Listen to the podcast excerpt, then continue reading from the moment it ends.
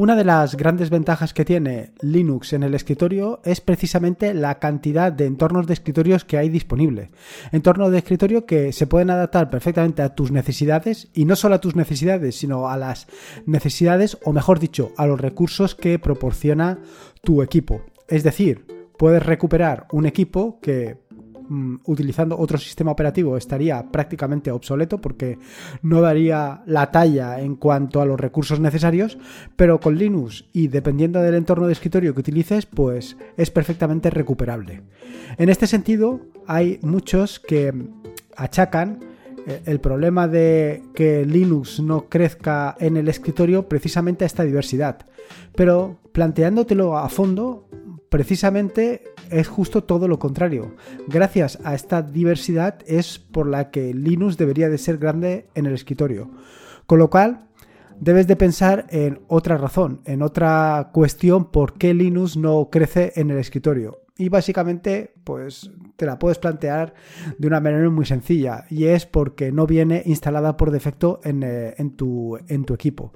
Tienes que instalarla. Y para instalarla, pues a pesar de que últimamente la instalación es muy sencilla, pues hay gente que no está dispuesta a hacerlo o simplemente que no quiere hacerlo y ya está. Así, en el episodio del podcast de hoy te voy a responder a, entre otras preguntas, por qué soy tan amante de Ubuntu y otras cuestiones similares.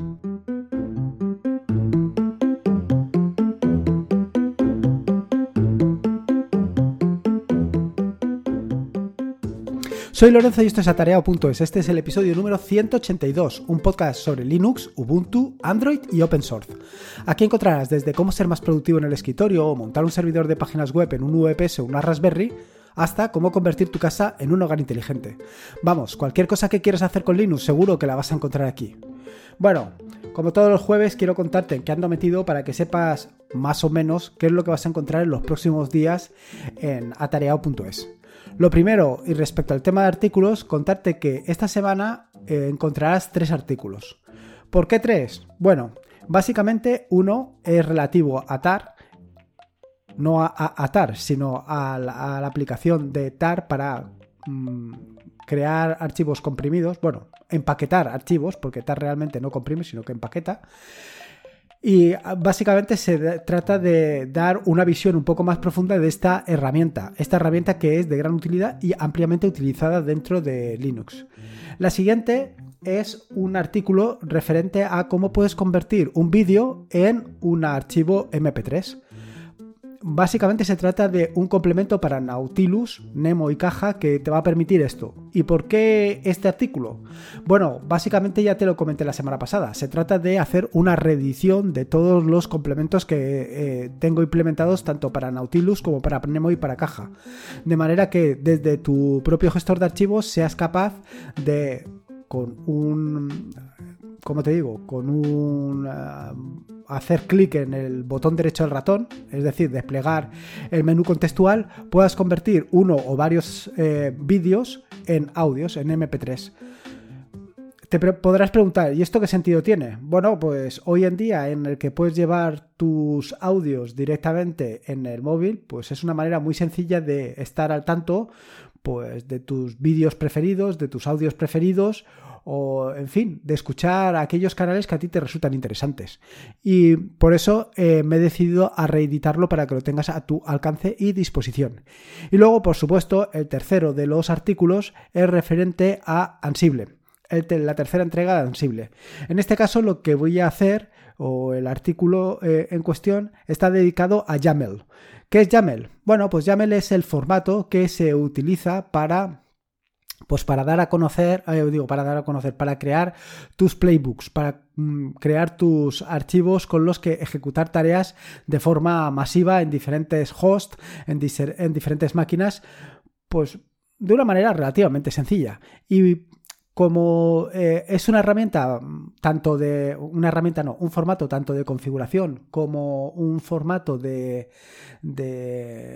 más extendido que no solamente se circunscribe al mundo de Ansible pues he querido darle un poco de, difusión. No solamente te comento qué es esto de YAML cómo hay que escribirlo qué características tiene, sino que también te cuento pues qué complementos puedes utilizar en BIM para poder eh, editarlo y crear tus propios archivos de Ansible. Bueno, de YAML, mejor dicho. Y luego, respecto al tema de las aplicaciones, bueno, aquí llevo un lío que no te puedes hacer una idea. Por un lado, estoy reeditando todos los archivos, todos los complementos de Nautilus Nemo y Caja, como he comentado anteriormente. Por otro lado, estoy em, actualizando la aplicación de LPlayer, ese fantástico, eh, fantástico básicamente porque soy el padre de la criatura, eh, reproductor de música. Y probablemente te estés preguntando, ¿y ahora por qué te ha dado por actualizar LPlayer? Bueno, lo cierto es que por un lado, no paro de actualizar todas las aplicaciones. De vez en cuando cojo una aplicación, le doy un vistazo, veo que hay alguna mejora o por aquello de las sinergias de que estoy desarrollando una aplicación y pienso que algo que estoy desarrollando en esa aplicación le puede venir bien a la otra aplicación, pues lo implemento en la otra aplicación. Pero en este caso eh, fue una sugerencia de Ricardo que en un momento determinado me envió una captura de pantalla de otra aplicación eh, ahora mismo no recuerdo qué aplicación era, pero me dijo, oye, ¿por qué no le das una vuelta a LPlayer y lo simplificas todavía más y lo haces más minimalista como esta aplicación? Y la verdad es que me gustó mucho, me gustó mucho la idea y poco a poco la estoy implementando en mis ratos libres. Y lo cierto es que está quedando verdaderamente espectacular y como decía él, mucho más minimalista e interesante. Y luego, por último, eh, respecto al tema de aplicaciones, estoy implementando la aplicación del mes de de junio.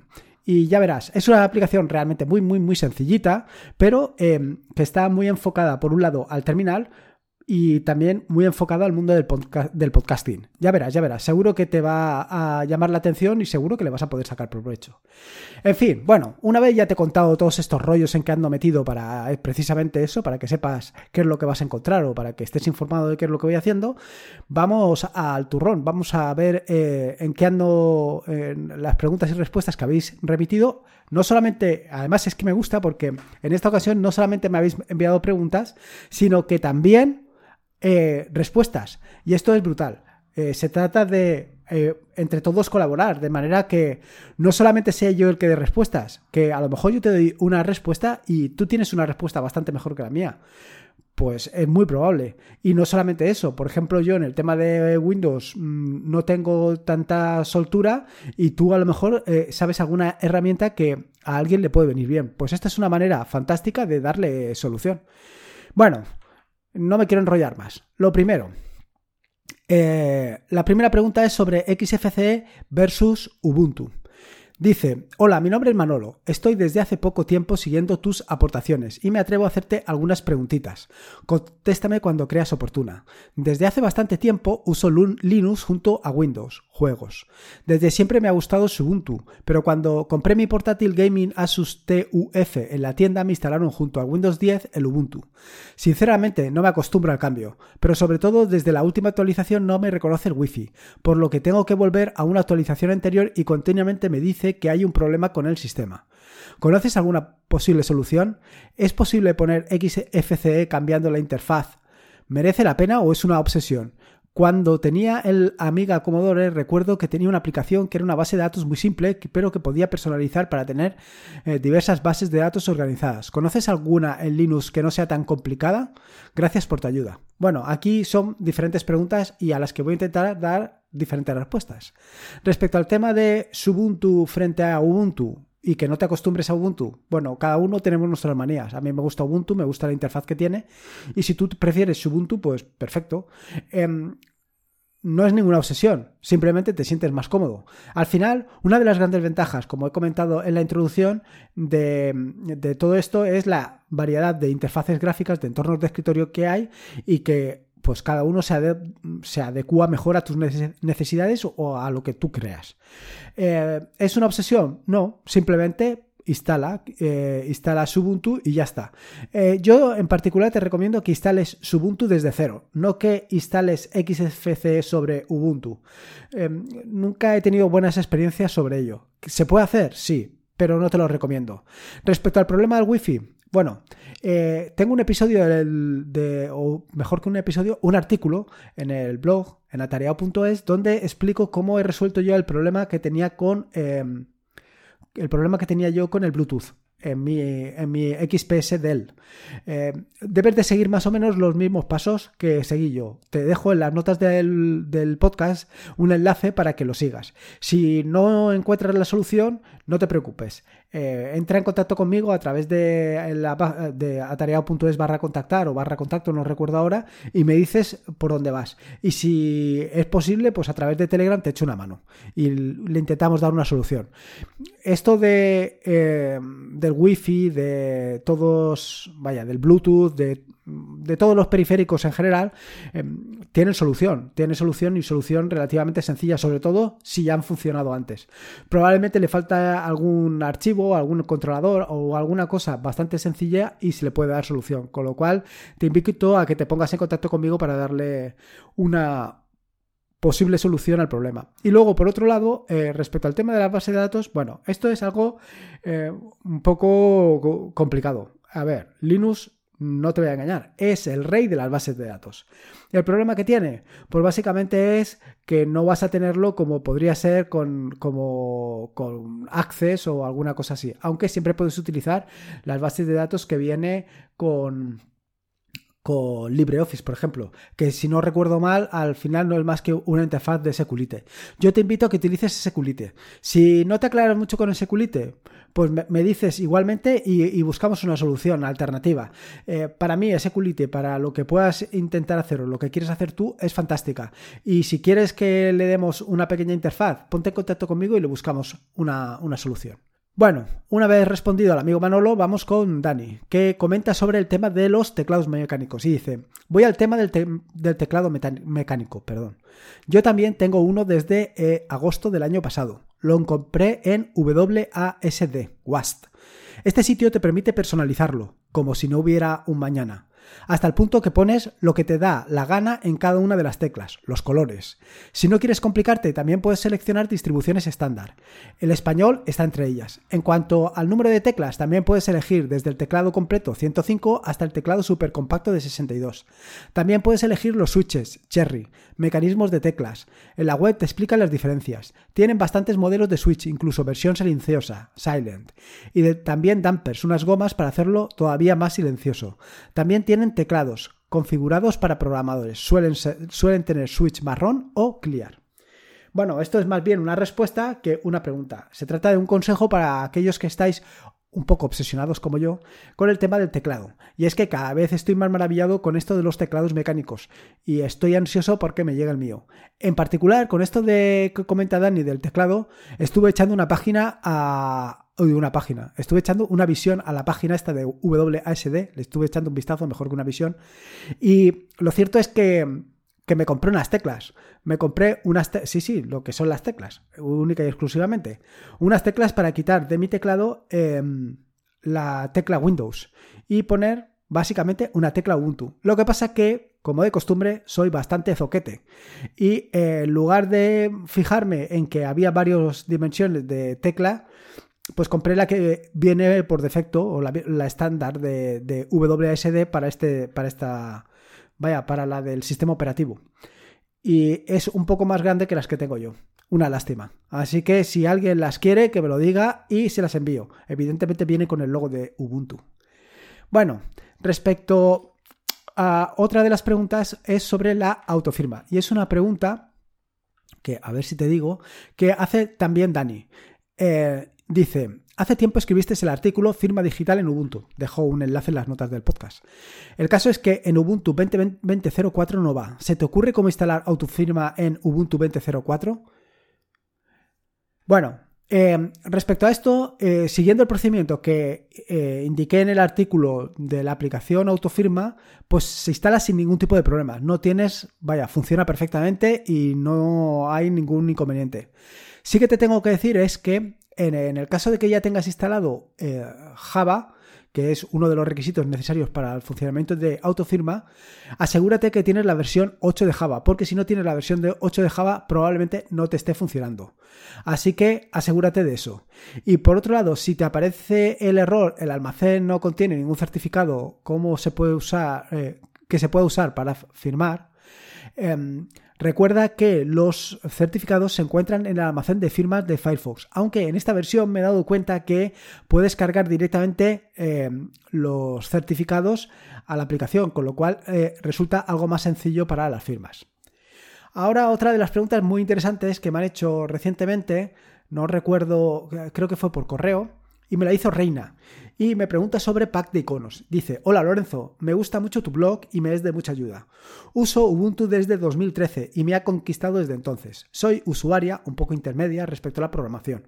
Uso la consola y he logrado resolver problemas de programas instalados con la ayuda de tu página y de otros blogs. Estoy muy interesada en tener iconos vintage en mi PC portátil.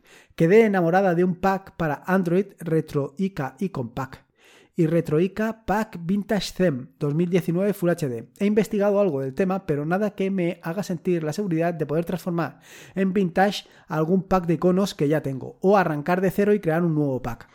Por tu experiencia en programación, creo que te serviría, eh, que serviría de mucha ayuda algún post tuyo. Muchas gracias de antemano y ya está. Bueno, respecto a este asunto, decirte, Reina, y a todos. Tengo un artículo o un mini tutorial de cómo crear un repositorio PPA para distribuir tus aplicaciones. Y en particular hice eh, dos paquetes que están disponibles en GitHub. Más bien eh, lo que digamos es la estructura del paquete, para que puedas crear tú tus propios paquetes. ¿Qué sentido tiene esto? Pues si quieres crear un paquete de iconos, allí te explico exactamente cómo tienes que hacerlo, de una manera realmente muy sencillita. Con lo cual, al final, eh, crear un paquete para Ubuntu o para Debian es tan sencillo como poner la estructura de iconos y empaquetarlo, siguiendo las instrucciones. Es súper sencillo. Ahora, otro problema es crear eh, las imágenes vintage. Ahí sí que me pillas y probablemente alguno de los usuarios de, o de los que escuchéis el blog de, los que escucháis el podcast o leéis el blog, mejor dicho, eh, pues seguro que tenéis alguna idea de cómo hacer imágenes vintage. Yo la verdad es que para todo esto de la media, de la multimedia, para todo esto del diseño gráfico soy bastante zoquete. Con lo cual es mejor que sea otro el que te dé una recomendación cómo puedes hacer un icono vintage a partir de, iconos normales. Pero bueno, la parte de la paquetería ahí te puedo ayudar. Ya te digo que los dos repositorios estos que te dejo en las notas del, podcast puedes ver cómo resolver el problema. Luego la siguiente pregunta es, eh, un poco es una pregunta que no tiene mucho que ver con... Em, con Ubuntu o con Linux, pero sí que tiene que ver con, atareado.es. Juan pregunta, buenas Lorenzo, te envío una duda que quizá poco tiene que ver con las que habitualmente resuelves, pero si te parece puedo comentarla en algún programa de preguntas y respuestas. La cuestión es que estoy intentando empezar mi propio blog, más que nada para obligarme a almacenar mucha información sobre la que aprendo cada día y que actualmente olvido a los pocos días. La duda es que he visto que en tu web tienes muy bien organizados y jerarquizados los contenidos, incluso en las URLs, y no sé cómo hacerlo. Estoy usando WordPress, que no sé si es lo que utilizas tú pero no soy capaz de crear las URLs del estilo y pone un ejemplo de, los tutoriales, en concreto el de Docker, donde puedo acceder al índice del tutorial y después de cada uno de sus capítulos em, ver todo el contenido. Te agradecería mucho que lo comentaras y me indicaras cómo conseguir algo parecido. Muchas gracias y enhorabuena por el trabajo que haces con el blog y podcast. Saludos. Bueno, Juan, a ver, contarte. Probablemente esto se pueda conseguir con alguno de los eh, plugins o complementos que hay en el repositorio, en el repositorio oficial de, complementos de WordPress. Yo en, particular me lo he programado yo. Eh, me programé pues algunos em, complementos, bueno, algunas de, algunas particularidades para mi tema de WordPress, pues para darle un poco más de em, orden y organización. En particular está el tema precisamente del podcast, que tiene también su estructura particular, está el tema de los tutoriales, también hay un tema para, un para futuros cursos, que eso todavía no, no, le he dado luz, pero bueno, al final son em, post, eh, un tipo de post particular. Yo si estás interesado no tengo ningún inconveniente en compartirlo contigo, incluso en hacerlo o particularizarlo para que tengas eh, el complemento para poder hacerlo tú exactamente igual. Quiero decir, yo lo tengo integrado en mi propia web, pero lo podría sacar, eh, podría sacar un complemento que puedas utilizar tú. Esto sí, te va a llevar por lo menos un, un tiempo en el que estemos probando hasta que encaje perfectamente, porque como te digo, yo lo tengo integrado y no lo tengo sacado como un complemento. Pero si quieres eh, que lo hagamos, no tengo ningún inconveniente. Vaya, eh, lo he hecho en otras ocasiones y, para mí no representaría ningún problema. No me va a llevar mucho tiempo y bueno, básicamente nos va a llevar el mismo tiempo a ti y a mí. Eh, a, a mí extraerlo o segregarlo de mi blog y a ti probarlo. Así que nada. Otra de las preguntas eh, habla sobre creación de paquetes. César pregunta, hola, recientemente estuve viendo eh, tu tutorial de cómo crear y subir paquetes a Launchpad.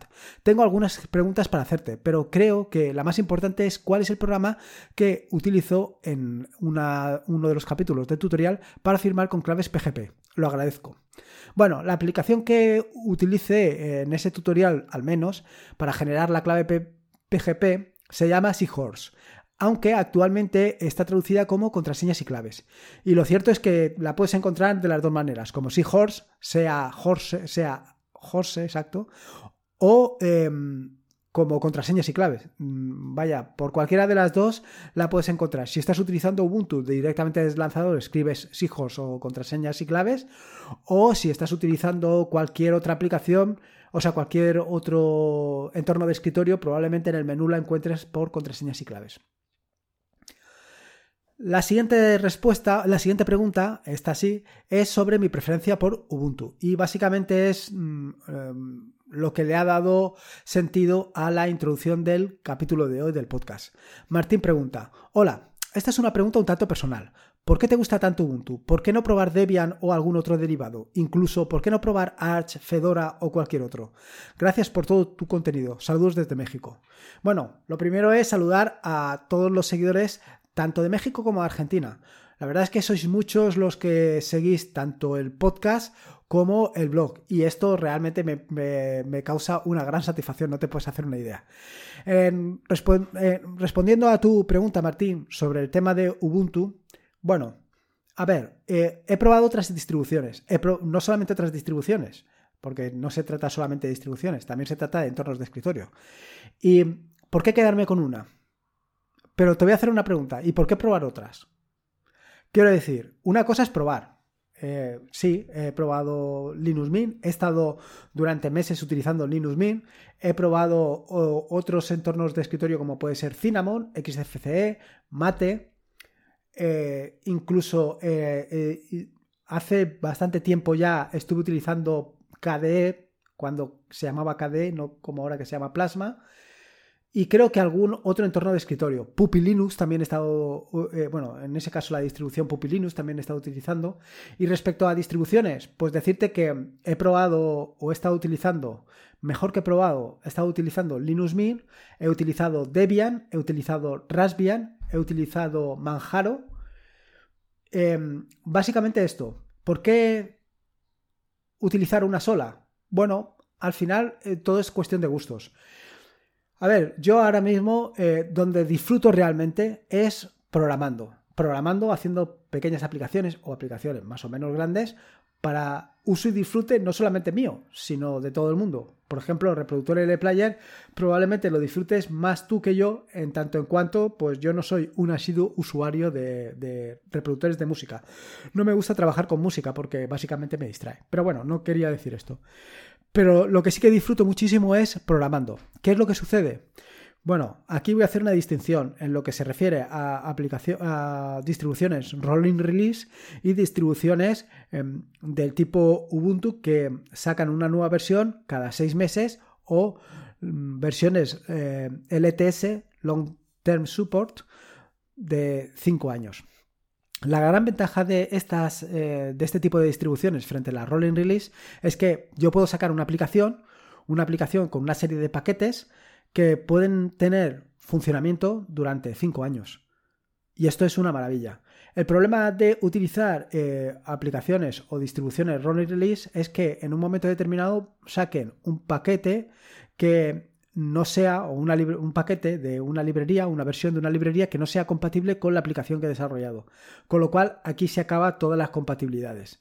Por otro lado, pues las eh, aplicaciones Rolling Release, eh, o sea, las distribuciones Rolling Release, o mejor dicho, al revés, las distribuciones estándar, las que no son rolling release, tienen la ventaja de la estabilidad. La estabilidad básicamente dada por el tema de los paquetes, porque los paquetes pues em, se soportan durante un largo tiempo. Esta es una de las razones básicas por las que los servidores funcionan con eh, em, distribuciones del tipo eh, Ubuntu o otro tipo de distribuciones que son em, empaquetadas de manera estándar. Y luego, por último, también hay otra cosa, y es que al final una cosa es probar y otra cosa es ser usuario de una distribución o de, o de una aplicación.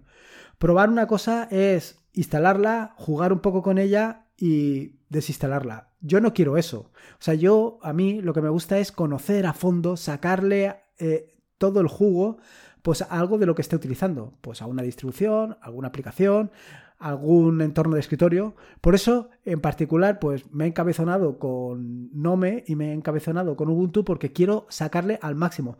Quiero exprimirlo todo lo que pueda. Quiero, pues, que mis aplicaciones o las aplicaciones que desarrollo se integren lo mejor con el entorno de escritorio, que funcionen lo mejor. Y para eso, pues lo mejor evidentemente es conocerlo. Y la mejor manera de conocerlo es utilizarlo, utilizarlo día a día. Esto no quita con que eh, de vez en cuando pruebe otras cosas. De hecho, ahora en paralelo con Ubuntu, eh, estoy, bueno, en paralelo con Nome, con el entorno de escritorio Nome, con Nome Shell en particular, eh, estoy utilizando también i3. ¿Por qué i3? Bueno, esto lo contaré en un episodio del podcast posterior. supongo que la semana que viene o dentro de un par de semanas, mi experiencia con i3, que es no es un entorno de escritorio en total, sino que es más bien un gestor de ventanas. Ya te contaré un poco más sobre esto, pero verás que eh, sí que pruebo otras cosas, pero no al mismo nivel. Básicamente se trata de probar. Bueno, y por último, y la última pregunta, viene, mejor dicho, la última respuesta viene de Carlos, eh, que habla sobre WireGuard y dice, primeramente mis felicitaciones por tu trabajo y es realmente espectacular la cantidad de material que ofreces. Muchas gracias a ti por, decirlo. Eh, llevo escuchando el podcast por cerca de un año, pero principalmente en los últimos meses, además que estoy haciendo maratones para escucharme todos, ya voy por el 50, es tanta la información que proporcionas, no siempre la puedo aplicar toda, por mi plataforma principal de trabajo es Windows. Pero tengo varios VPS Linux en los que he probado diferentes soluciones que has recomendado. Y justamente por eso quería hacer mi aporte al episodio de preguntas y respuestas con relación a la configuración de WireGuard con Windows. Aquí abro un paréntesis respecto a lo que está comentando Carlos, y es que precisamente una de las grandes ventajas que tiene estos episodios o estos podcasts de preguntas y respuestas es precisamente esto, que que además lo he comentado anteriormente, que no solamente soy yo el que da respuesta, que todos podemos aportar. Tú también puedes aportar, puedes aportar tu solución. No la he dado yo, sino otra solución, una solución alternativa, una idea alternativa, una propuesta alternativa, una respuesta a algo que alguien ha preguntado. Bueno, en fin, que me enrollo y me emociono. Digo, dice, y justamente por eso quería hacer mi aporte al episodio de preguntas y respuestas con relación a la configuración de WireGuard en Windows. Como bien indicas, es muy sencilla. En la página oficial hay un cliente para las diferentes versiones, para 32 y 64 bits. Dejo el enlace y dice, personalmente no lo he utilizado porque para mi implementación utilizo TanSafe. Ahí simplemente se carga el archivo de configuración generado en el servidor y listo. Como ves, brutal. Es muy sencillito el funcionamiento de WireGuard en Windows, así que si eres usuario de WireGuard y eres usuario de Windows, pues ahí tienes la solución. En fin, espero que te haya gustado este nuevo episodio de preguntas y respuestas y sobre todo que te haya sido de utilidad. Si puedes, pues te agradecería una valoración, eh, ya sea en iVoox o en Apple Podcast o en la plataforma que tú utilices, básicamente por lo que te comento siempre, por darle mayor difusión al podcast para que más gente lo, lo conozca y para que más gente pueda aprovechar pues básicamente estos capítulos de preguntas y respuestas o cualquier otro capítulo que tú también lo consideres interesantes. Recordarte que esto es un podcast adscrito, suscrito o, em, como te digo yo, vaya, un podcast de la red de podcast de sospechosos habituales, donde podrás encontrar fabulosos eh, y espectaculares podcasts, como puede ser precisamente el que comenté el lunes pasado, el de Leña al Mono, que es de goma. Eh, puedes suscribirte a esta fantástica y maravillosa red de podcast en fitpress.me barra sospechosos habituales. Y por último, y como te digo siempre, recuerda que la vida son dos días y uno ya ha pasado, así que disfruta como si no hubiera mañana y si puede ser con Linux, mejor que mejor. Un saludo y nos escuchamos el próximo lunes.